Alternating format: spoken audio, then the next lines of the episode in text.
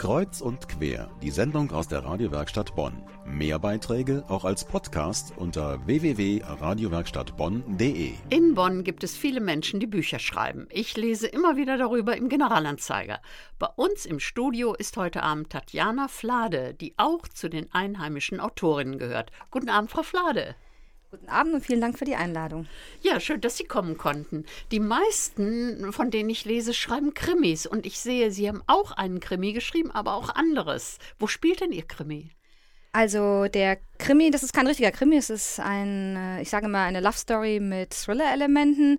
Hat also auch schon Krimi-Elemente, ist aber kein klassischer Krimi. Und das spielt in Bonn. Aha, also erkennt man auch bestimmte Gegenden wieder. Ja, ja, ja, doch durchaus. Also kommt schon, der Rhein kommt zum Beispiel vor, natürlich. Ja, nichts über Bonn, wo nicht der Rhein vorkäme.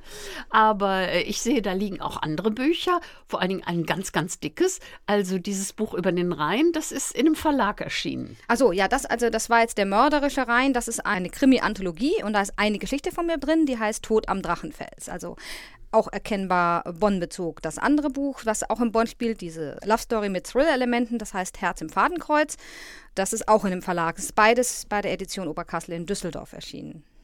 Ah, und ich sehe, da liegt aber noch ein dickeres Buch. Was ist das? Ja, das dicke Buch.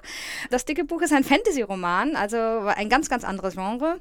Ja, richtet sich eher an jugendliche Leserinnen und Leser. Und das heißt Im Zeitschatten von Montal. Und das habe ich unter einem Pseudonym veröffentlicht, aber eben nicht in einem Verlag, sondern als sogenannte Self-Publisherin. Das heißt also im Eigenverlag. Das habe ich eigentlich dann alles selbst übernommen. Stelle ich jetzt mal eine indiskrete Frage. Muss man da sehr viel Geld investieren, wenn man im Selbstverlag veröffentlicht? Das kommt drauf an. Also, wenn man das vernünftig machen möchte, schon. Denn ein Verlag hat ja auch immer Investitionen. Also, die Hauptinvestitionen sind natürlich das Lektorat und das Korrektorat. Und viele Self-Publisher verzichten darauf. Das ist aber finde ich nicht richtig, nicht gut, denn jedes Buch braucht einen Lektor, egal äh, ja, wie gut man schreibt oder auch nicht schreibt.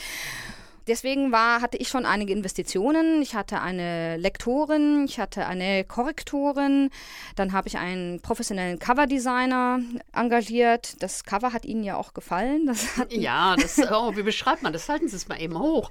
Ja, das sind so ähm, Wälder und äh, Nebelbänke bzw. Wolken. Sieht toll aus. Und ich hätte jetzt auch gesagt, im Zeitschatten von Mondtal. Sie haben das aber eben ganz anders ausgesprochen, ne? Ich habe Mondtal gesagt, ja. Ja, genau. Und da steht Tatjana Maria und Sie heißen ja Tatjana Flade. Ja, aber Maria ist mein zweiter Vorname. Aha, und die anderen Bücher sind mit Ihrem echten Namen erschienen. Korrekt, ja. Und jetzt sehe ich, da liegt auch ähm, ein Buch über Paarlauf, über Eislauf. Sie haben eben gesagt, äh, ich darf auch fragen nach Ihrem Brotberuf, denn die Frage ist, ab wann man sich vom Bücherschreiben ernähren kann. Sagen Sie doch mal, was Sie hauptberuflich machen.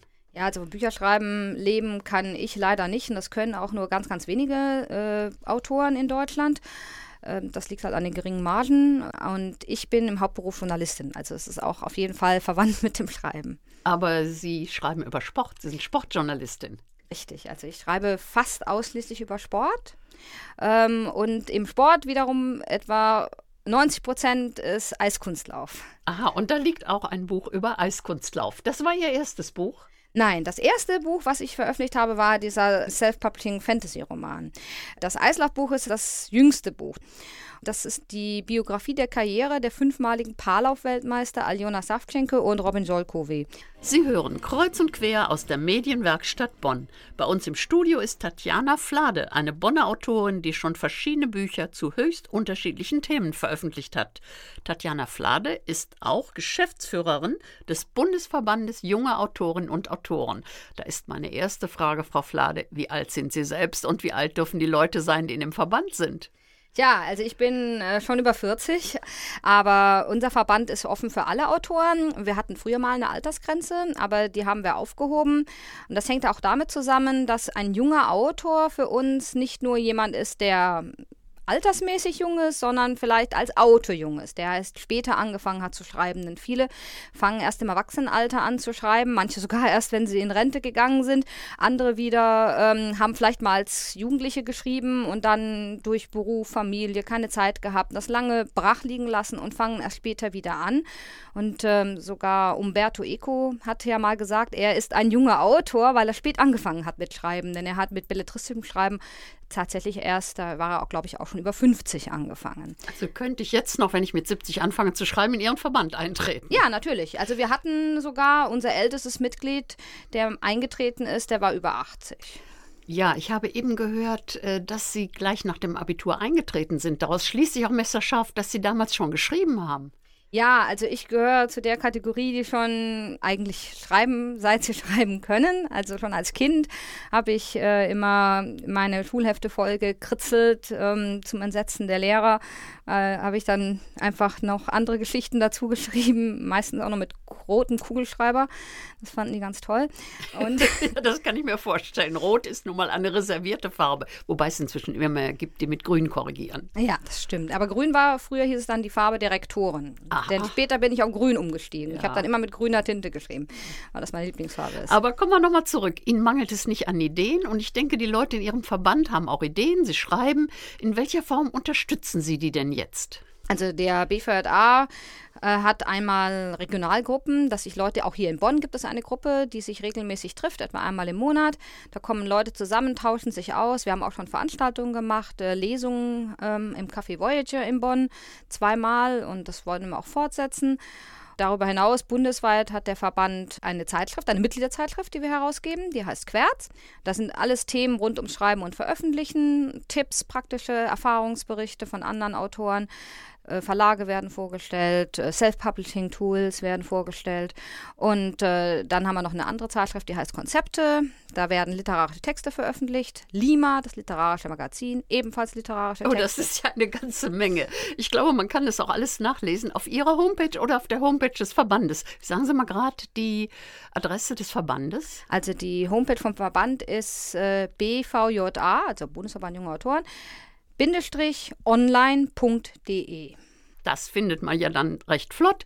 Und Ihre eigene Homepage gibt auch Auskunft über Ihre gesammelten Aktivitäten. Und das ist Tatjana. Ja, einfach mein Name. Tatjana Flade. Einfach zusammen. tatjanaflade.de.